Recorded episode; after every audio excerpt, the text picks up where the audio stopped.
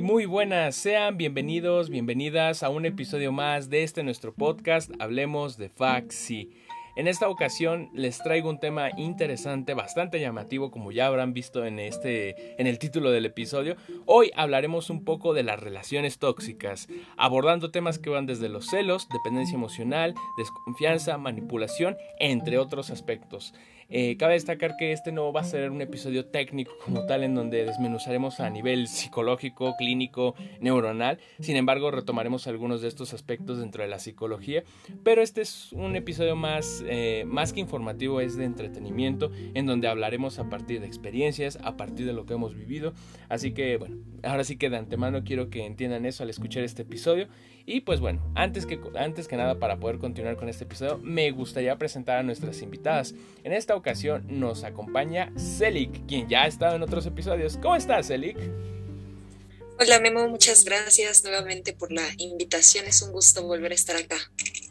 Nada, nada, un gusto también aquí compartir otro ratito. Y pues como nueva invitada, porque ya no nos ha acompañado, tenemos a Daniel Aguilar. Hola Dani, ¿cómo estás? Hola, hola, pues muy contenta de estar aquí. Y te agradezco por haberme abierto un espacio y pues nada, gracias. Claro que sí. Y pues vamos a hablar de bastantes aspectos en este, en este episodio. Ahora sí que, ay Dios mío, las relaciones tóxicas que siempre han existido, pero en este último siglo se han puesto de moda si queremos verlo así, o cuando menos es la forma en la que se identifican ciertos patrones de conducta, ciertas cuestiones que se ven mucho en relaciones que son muy comúnmente inestables o que tienen muchos conflictos. Yo creo que un buen punto para partir, y es uno de los que casi siempre se toma como referencia, son los celos. Eh, ahora sí que hablas de relaciones tóxicas y de una u otra forma llegan a estar ahí metidos de forma directa, indirecta. En este caso, Dani, para poder arrancar, ahora sí que Despréndete y dime qué es lo que opinas de este tema y en concreto abrir con los celos. Híjole, pues eh, es un tema que a mi punto de vista es bastante complejo por todo lo que he conocido a lo largo de, la carrera. Pero creo que a estas alturas puedo describir que pues a lo mejor una relación tóxica, mmm, al menos para mí, pues es una relación que tiene que generar algún daño o malestar, ¿no? Ya sea físico o mental en alguna persona. Y pues considero que los celos a veces son, eh, no sé si llamarlo como punto clave, pero siento que juegan un papel muy importante como en las relaciones, ¿no? Mm, considero que forman parte de la cultura y del estilo de crianza que cada persona tiene, cada individuo, y pero mm, también considero que pueden llegar a, causar algún daño, eh, ya sea en sí mismos y en la otra persona. Em, he pensado mucho como, pues en estas conductas también autodestructivas que podemos llegar a tener por tratar de poseer o tener, pues sino como, sí, como, como, poseer a la otra persona, me explico. Entonces, eh, pues no sé, siento que hasta cierto punto es autodestructivo. Tal cual. Es muy complicado, sin duda alguna, hablar de relaciones tóxicas, dependientes. Eh, en este caso, Celic, ¿tú qué es lo que te gustaría comentar o agregar a esto que nos comenta Dani para iniciar con este tema? Pues la verdad es que coincido mucho con ella. Yo también pienso que es un punto de alerta, sobre todo porque, bueno, yo lo veo más desde el grado en el que eh, sí es como un foco rojo, pero va aumentando, ¿no? O sea, quizá al inicio, y esto en la mayoría de las relaciones pasa que a veces son como comentarios, ¿no? De que, ah, tu amiga o a tu amigo, cosas así. Y poco a poco va aumentando a ya quizá agresiones, ¿no? Entonces yo creo que sí dan paso hacia la violencia o a que comience como a aumentar de grado. No sé si me doy a entender. Entonces, eh, cuando sucede esto, pues es más propenso a que pues ya no se respete este como límite, ¿no? De la intimidad, que ya a tal grado comienzan a checarte el teléfono, que a estar monitoreando en dónde estás, con quién estás y cosas así y yo pienso que eh, a veces confundimos esa línea tan ligera entre las cosas como de respeto, de decir, ah, bueno, o sea, eh, quiero mantener ese canal de, de, comunicación con mi pareja en cuanto a las cosas que quizá le generan inseguridad, porque creo que todos tenemos inseguridades, pero creo que los celos ya invaden eso, o sea, ya es una, una forma de querer poseer a la otra persona o sentirse como amenazados por todo y por todos. Claro que sí, estas inseguridades que pueden ser por cientos de factores, ahora sí que no venimos a criticar ni mucho menos, pero sí es algo que se tiene que trabajar. Al menos ese es otro punto que se puede desprender de aquí mismo. Los celos nacen o surgen a partir de las inseguridades, van desde el creerse uno mismo como algo inferior, como algo que no, ahora sí que está en una posición diferente, ahora sí que si nos vamos a lo que viene siendo psicología social, recuerdo que en los primeros semestres había visto una investigación en donde por lo general general cuando tú uno anda con otra persona, trata de buscar una persona con la cual se siente equilibrado. Aquí ahora sí que hay dos vertientes. Por un lado, pues el aspecto físico, en donde uno se quiera o no, se compara con la otra persona y por supuesto el otro aspecto que va más a la intimidad, a la personalidad de la persona, valga la redundancia, eh, como estos aspectos, por así decirlo, hay una calificación del 0 al 10 en físico y del 0 al 10 en persona. Por lo general tratamos de buscar a personas que estén equilibradas o con las cuales nos podamos sentir ahora sí que al nivel. Y la inseguridad llega en el momento en que uno de estos dos factores se encuentran a desnivel, en donde uno se hace una autoevaluación o considera, bueno, es que yo no puedo estar con esta persona por esto, por lo otro, y es cuando se nace esta inseguridad. En ese sentido, ¿qué es lo que me pueden decir? ¿Ustedes creen que los celos se pueden trabajar? De plano es alguna barrera a la cual, eh, por más que uno trate de modificar conductas, modificar su autoconcepción, se puede, no se puede. Me gustaría retomarlo contigo, Dani. ¿Qué es lo que piensas? Pues definitivamente sí son cosas o, algo que sí se puede transformar en uno mismo, siempre y cuando si uno lo desea, ¿no? Eh, parto de esto de las inseguridades que a veces uno transmite a la otra persona y me quedé pensando como en esta parte que muchas veces pues la relación es con tu pareja, ¿no? Pero también puedes llegar a dañar con esas inseguridades a, a más personas no, no solo como a tu pareja, ¿no? Entonces me llegó a pasar que, que conocí a, una chava que empezó a pasar información personal de mí, nada más por tratar de saber cosas de su novio, ¿no? Cosas de, del chico con el que estaba andando en ese momento. Y yo dije, wow, ¿no? O sea, ¿cómo es que esas inseguridades pueden ir más allá de lo que tú eres?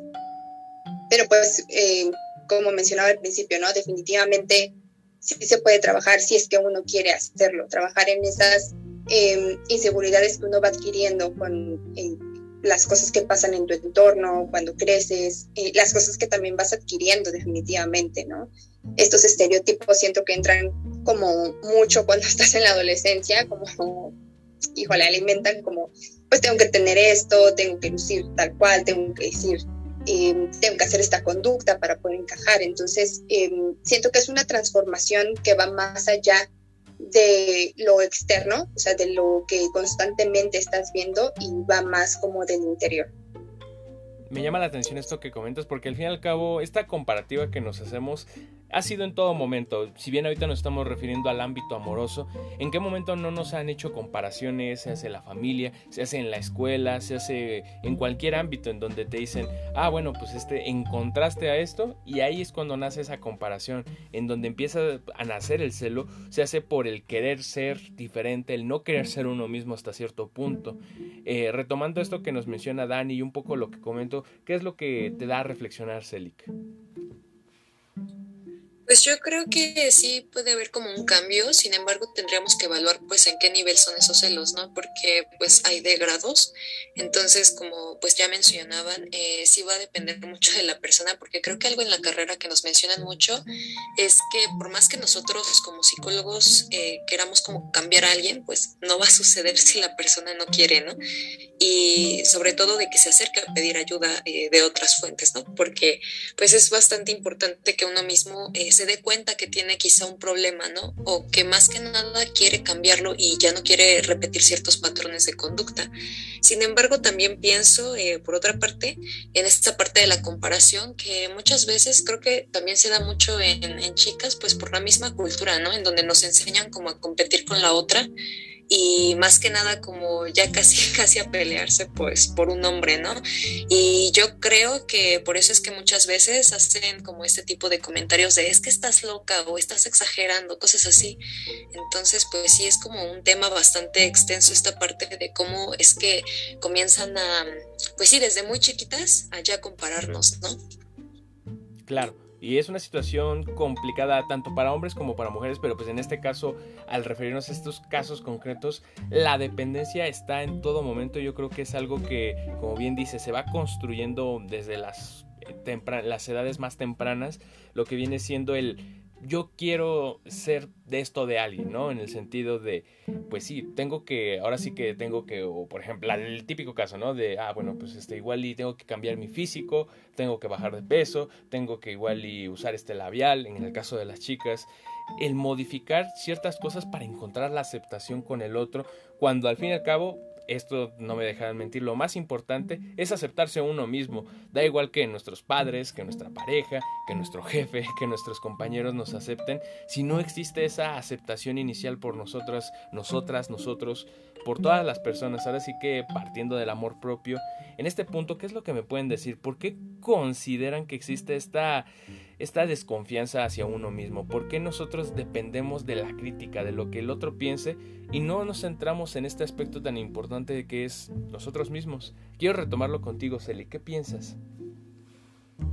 Pues la verdad es, podríamos aquí sacar otro podcast sobre el amor propio, porque sí, eh, creo que muchas veces pasa, y ya lo, ahorita lo estabas mencionando de la dependencia, ¿no? O sea, comenzamos, yo pienso que eh, a veces traemos como ciertas inseguridades ya arrastrando, ¿no? Pero en otras ocasiones, cuando estamos sanos, entre comillas, y cuando nos sentimos pues bien, y llega una persona y comienza pues a halagarnos, a hacernos sentir bien, comenzamos pues a subirlo como de, de nivel, ¿no? Empezamos a idealizarlo y creemos que todas sus opiniones pues son como constructivas, ¿no? Que todo lo que él diga pues eh, me va a hacer sentir bien o me lo dice pues porque me quiere o cosas así. Y yo siento que muchas veces em, encontramos, pues sí, como en vez de nosotros amarnos a nosotros mismos, lo buscamos como en otras personas, ¿no? Y esas personas nos tienen que reafirmar cosas, porque si no sentimos que no lo, o sea, que no somos lo suficientemente bellos, inteligentes o X y Y, ¿no? Pero yo siento que pasa porque, o sea, en conclusión, porque idealizamos tanto a veces a las personas y porque las ponemos como en un pedestal y queremos que ellas pues nos confirmen las cosas. Y si ellas nos dicen cosas que pues, no nos agradan, vamos a empezar a disminuir ese amor propio que nos tenemos, ¿no? Como que les queremos eh, nutrir tanto a ellos que dejamos de nosotros eh, pues darnos amor. Totalmente, y va de la mano con la cuestión de los celos. Aquí es cuando lo podemos comprender porque es entendible, más allá de que demos juicios de valor de esto está bien, esto está mal, es entendible. Si una persona le está prestando atención a otra y esta teme que esa atención se pueda perder en cualquier momento, obviamente va a existir ese, ese miedo a ese, al perder a esa persona, se hace de una forma significativa, se hace una ruptura amorosa o un engaño, ¿saben? Eh, Dani, no sé qué es lo que te gustaría agregar eh, o acotar a esto que estamos mencionando. Sí, gracias. Pues esta parte que mencionaba Celic de las idealizaciones, siento que forma o hace un punto importante en la vida del ser humano, ya que constantemente estamos idealizando a las personas y siento que estas inseguridades nacen principalmente por querer ser como otras personas mm, o porque siento que también tiene mucho que ver con la cultura o lo que tú has aprendido desde pequeño, ¿no? Yo había conocido a una niña que, era muy segura de sí misma. Yo decía, híjole, ¿no? O sea, yo quisiera tener esa seguridad también. Pero, o sea, era porque constantemente mantenía una comunicación con su mamá, ¿no? O sea, su mamá le explicaba de una forma que, que híjole, o sea, yo decía, wow, qué, qué importante es la comunicación desde pequeño y al tratar de hacer que tu hijo no vea las cosas como como una fantasía, ¿no? A mí me pasaba mucho que yo aterricé en la realidad, em, tal vez cuando era muy adolescente, que yo decía, pues sí, o sea, muchas veces tú tratas de encajar o tratas de ser como las otras personas por cubrir estereotipos, por cubrir expectativas, por también imponer tus propios deseos y decir, híjole, pues quiero ser popular, ¿no? Quiero que todos me hablen, quiero esto, quiero, pero se basa solo en eso, ¿no? Como en el quiero ser. Entonces siento que precisamente esta parte de la idealización, el deseo, pues te hace ver, eh, más bien no ver la realidad.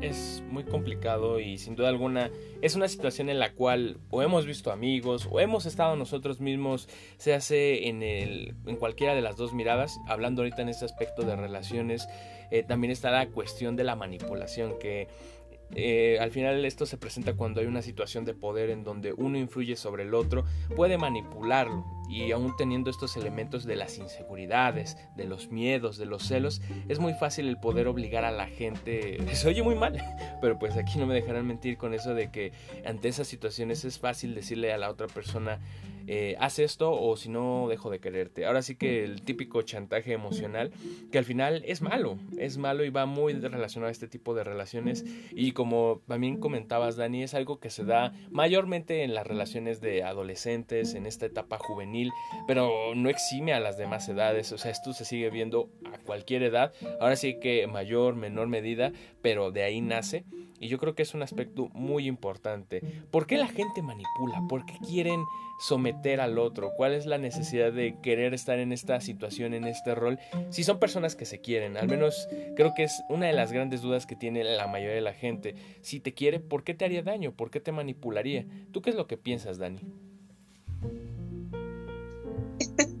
Híjole, creo que vuelvo, vuelvo exactamente a lo mismo, ¿no? Eh, mm, siento que esta parte de eh, amor o incluso también el amor propio que tú te tienes es parte de un constructo que tú vas haciendo a lo largo de la vida, ¿no? Eh, siento que a veces depositamos tanto en nuestra pareja, en la otra persona, que olvidamos lo que nosotros somos, ¿no? Y también olvidamos pues esta parte de la identidad propia que nuestra pareja también tiene. Entonces siento que el tratar de que o empeñarnos en que nuestra pareja siempre como que esté cubriendo nuestras propias expectativas, pues a veces como que mm, siento que por eso caes como en una monotonía o en problemas porque te aferras, como que te aferras a, a esa idea de que tiene que ser así, porque yo quiero que sea así, ¿no? Y creo que va más allá de lo que tiene que ser. O sea, es más como que, que te hace sentir bien y que le hace sentir bien a la otra persona. Creo que muchas eh, también siento que tiene que ver mucho con esta parte de la violencia o el tipo de rol que tienes a veces en tu familia y lo que tú vas observando, ¿no? Si a lo mejor puede ser, no digo que, que tenga que ser así, pero puede ser que si tú vienes de una familia que, que es violenta, tú tiendas a repetir ese patrón con tu pareja, ¿no? O viceversa. Todo depende, pero sí, siento que se basa más como en esforzarse o en tratar de hacer que la otra persona me quiera como yo quiero que me quiera, más no como ella quiere, ¿me explico? Tal cual, y es muy importante, eso tal vez no lo exploramos en este episodio, pero sí, el factor cultural es sin duda alguna importante, en este punto nos podemos situar en México, este, desde analizarlo como país tercermundista, en donde aún existe el machismo, en donde se han estado trabajando, sí, muchas cuestiones en los últimos años, pero sigue, en donde sigue existiendo cierta forma ideológica del hombre hacia la mujer y viceversa, los roles, todo esto no es como que nos defina, pero sí marca un precedente y nos permite entender por qué las cosas son de tal forma.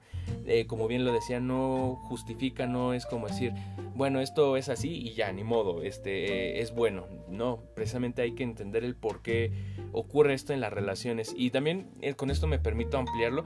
Ya no solamente hablamos de relaciones amorosas, así como sería entre novios, entre esposos, sino también en general con cualquier parentesco. Porque hablar de relaciones tóxicas uno pensaría que, ah, bueno, pues con la novia, pero en realidad también existe relaciones tóxicas con los padres, con los amigos, con cualquier persona que en la cual tengas un vínculo y esta te afecte, se hace con estos aspectos que mencionamos desde la dependencia, desde lo que viene siendo los celos, estas actitudes tóxicas como tal. En ese sentido, y ahora sí que retomando todos estos aspectos, Elic, ¿qué es lo que te gustaría agregar? Pues creo que algo que pienso es que comenzamos como a normalizar estas conductas, ¿no? Eh, solemos a veces ver películas o cosas por ese estilo que nos enseñan que a veces el amor duele y que todo lo vence y que tienes que como tolerar varias cosas porque pues el destino es que tengan que estar juntos, cuando realmente no. o sea, yo creo que sería como modificar esa idea, ¿no?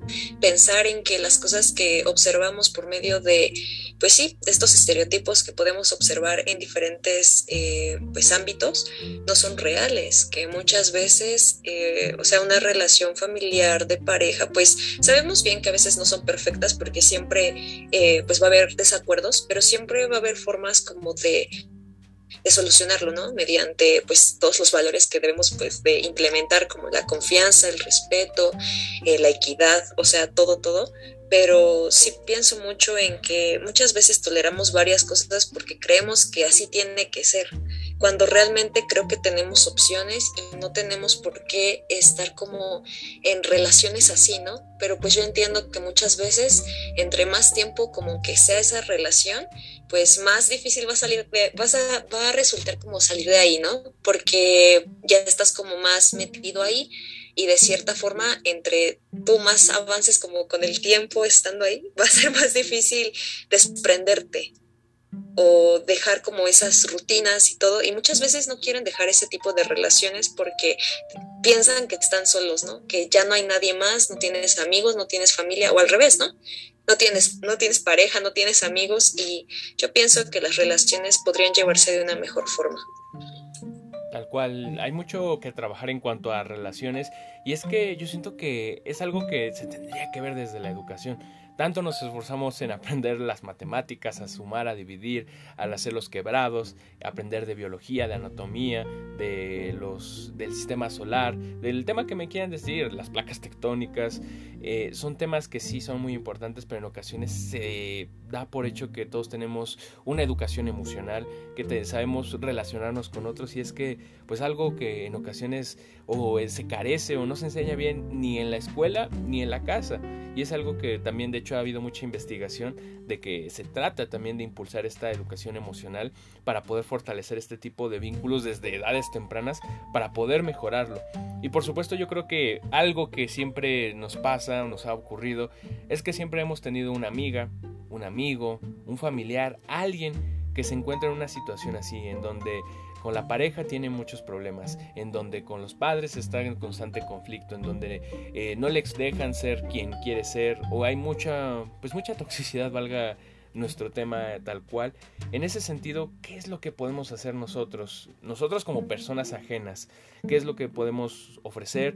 ¿Podemos en realidad hacer algo? ¿O cuál sería la, el, sí, tal cual, la situación en la que nos encontramos como gente externa? Eh, al menos desde sus experiencias, eh, cómo han vivido, afrontado el ver a un amigo que le está pasando mal, una amiga, una familiar. En este caso, ¿qué es lo que me puedes decir, Celik?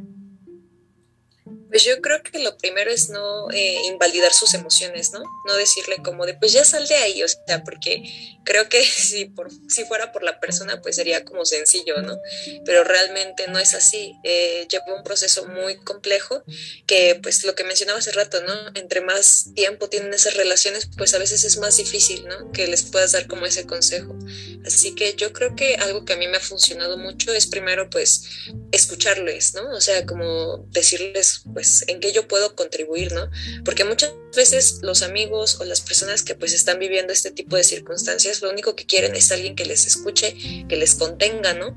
Entonces yo creo que ese es un muy buen, este, como, pues dato además de que eso da como pautas a que la otra persona comience pues a reflexionar más, ¿no? Porque algo que pasa es que cuando ya nos escuchamos, pues vemos como dónde está el error o dónde es donde pues nos está lastimando, ¿no? Nos genera dolor.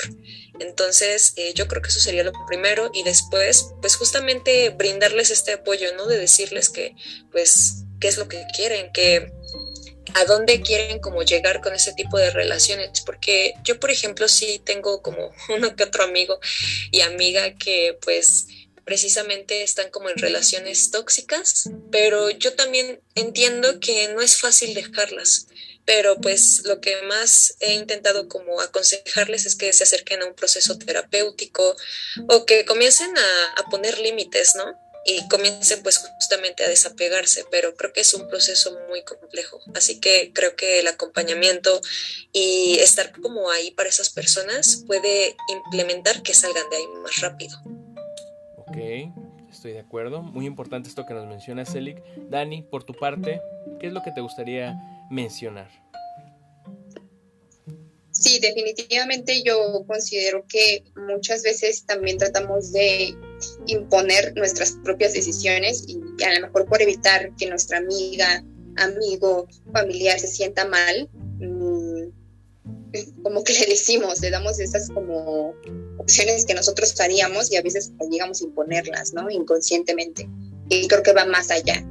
la psicología a mí me ha enseñado en mi proceso terapéutico también a que muchas veces em, las personas no piensan igual que nosotros y no van a adquirir ni, ni recibir la información como nosotros la recibimos.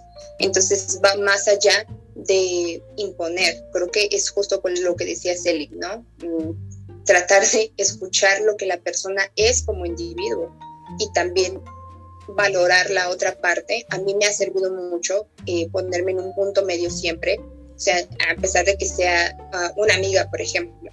Eh, sí es muy mi amiga, pero muchas veces mm, nosotros también nos equivocamos, nosotros también tendemos a, hacer conductas que no están bien. Y entonces a mí lo que me ayuda mucho es ponerme en un punto medio y ser objetiva siempre, o sea, hablar objetivamente. Eh, sin imponer lo que yo estoy sintiendo, lo que yo estoy pensando, lo que yo haría, ni desesperarme, claro, porque muchas veces eh, ellos necesitan como este escucha, este acompañamiento y bueno, muchas veces también, pues por todo lo que tú eres, pues dices, es que ¿por qué no lo dejas? Date cuenta, ¿no? Pero va más allá, yo considero y he aprendido que va más allá de, de imponer, sino valorar lo que tú eres como individuo, como persona, saber justo lo que tú quieres para tu vida y para tu relación y que definitivamente un proceso terapéutico hablo desde mi experiencia propia, yo pasé por una relación demasiado tóxica en donde tenía una, una dependencia emocional muy fuerte y hasta que fui con mi terapeuta entendí, ¿no? Entendí mis propios límites, entendí que el rol que yo estaba jugando en esa relación pues era solo mío, ¿no? Y que estaba imponiendo también justo esto que platicábamos, mis idealizaciones, lo que yo quería, ¿no? Y la otra persona no podía darme porque no lo tenía. Y eso también lo comprendí. Entonces, eh, bueno, eso me ha funcionado mucho. Me gusta mucho esta reflexión que nos das y de aquí puedo sacar dos puntos. Ahora sí que acercándonos al desenlace de este episodio, yo creo que sería bueno también mencionarlos. Por uno es lo que viene siendo el encontrarte en una situación y hacer ese autoanálisis donde dices, necesito ayuda necesito apoyo psicológico, necesito acudir a una instancia en la cual me permitan trabajar con esto, que yo creo que también ese es un mensaje muy importante para quienes nos estén escuchando, quien conozca a alguien, nos encuentra en esta situación, evaluar esa posibilidad del tratar de acudir. Hoy en día este si bien este el apoyo psicológico no está tan al alcance, se ha trabajado para poder ah, crear las instancias para que la gente pueda encontrarlo. De hecho, en el mismo podcast hemos tenido algunas personas del área de clínica que han brindado ahora sí que informes, que han tratado de dar números, así que de igual forma pues les recomiendo que lo chequen, les dejaré de igual forma la liga vinculada de algún otro episodio que se hable en concreto sobre apoyo psicológico. Y pues no sé, antes que nada también es este otro aspecto de nosotros como psicólogos en ocasiones piensan que, ah bueno, te sientes triste, checa tus apuntes, o la típica de, es que eso no nos pasa a nosotros porque pues, somos inmunes, ¿no? La típica, la típica, y sí, y la comunidad lo sabe y, y, sí, ya es, es, una burla eso. La verdad es que también yo creo que es bueno abrir este espacio para hacer este autoconocimiento y decir, no, pues que también nosotros nos deprimimos, nosotros también hemos tenido, hemos conocido relaciones tóxicas y aún así las tenemos que trabajar como cualquier otro mortal. En este caso, bueno, ya nos compartiste un poco, Dani, sobre cómo lo afrontaste, cómo lo has trabajado desde entonces. En este caso, Celic, ¿tú qué es lo que te gustaría agregar en general sobre estos dos aspectos que menciono, a forma, a forma de cierre o conclusión? ¿Qué te gustaría decir?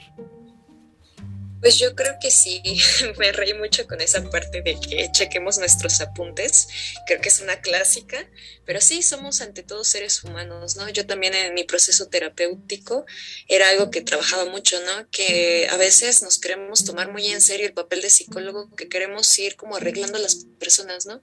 O que cada vez que algún familiar, pareja, amigo tiene un problema, nosotros queremos intervenir. Y quizá de una forma inconsciente, ¿no? Porque lo mejor que, eh, bueno, lo que más queremos es como pues apoyarles, ¿no? Sin embargo, hay que tomar en cuenta que nosotros también somos seres humanos, que tenemos problemas, que tenemos momentos buenos, malos, de todo, y yo creo que pues no hay que descuidarnos, ¿no? Hay que siempre amarnos mucho y pues promover esto, ¿no? De la salud mental y detectar esos focos rojos y que si pues alguien en nuestro entorno está pasando por alguna situación complicada como las que mencionamos, pues darles este acompañamiento, ¿no? Pero creo que es un tema que pues hay que comenzar a trabajar eh, cada uno de nosotros en nuestra vida cotidiana. Claro que sí. Dani, para darle cierre al episodio, ¿te gustaría agregar, comentar algo más? Claro que sí, pues para cerrar, pues eh, como mencionabas, ¿no? Eh, muchas de estas cosas en nuestro autocuidado, pues es decir, ¿no? Sabes que no puedo y necesito ayuda. Y creo que es una parte fundamental del crecimiento propio que uno puede tener. Yo cuando decidí iniciar mi proceso terapéutico, eh, pensé mucho como, como en las posibilidades que tenía, ¿no? Y es muy padre, es muy padre cuando te vas descubriendo. Me decía mi, mi psicóloga en algún momento que, que te topas contigo mismo, ¿no? Te topas con lo que tú eres como persona, lo que desde tus raíces. Entonces siento que esta parte de autocuidado, pues es amarte a ti mismo, ¿no? Tener este amor propio de decir, pues me autocuido no solo físicamente, ¿no? También mentalmente. Y creo que eso ayuda mucho a nuestra educación, como mencionabas también, nuestra educación emocional, que pues muchas veces se deja a un lado, ¿no? Porque no le damos la importancia que, que se requiere, pero es importante, realmente es importante para saber cómo actuar en situaciones futuras y tener un mejor control de lo que tú eres, tanto de tus pensamientos como de tus emociones. Me gusta esta forma en la que llegamos al cierre de este episodio, bastante reflexivo sin duda alguna y como les repito, eh, en algún punto, bueno, podrán checarlo en la descripción del episodio, y vendrá más información para aquellas personas que quieran acudir a centros o simplemente informarse un poco más sobre el apoyo psicológico que ahora sí que está abierto para toda la gente que lo requiera o que lo está considerando cuando menos que lo tome como pues un punto para poder obtener información. Y pues bueno, con esto les agradezco tanto a ti Cele como a ti Dani este espacio hablando un poco de temas de psicología, lo que son las relaciones tóxicas, los celos, la envidia, bastantes cosas sin duda alguna interesantes que sé que a todos ustedes les llama la atención. Y pues bueno, con esto me despido, les agradezco su tiempo, nos estamos escuchando, hasta la próxima.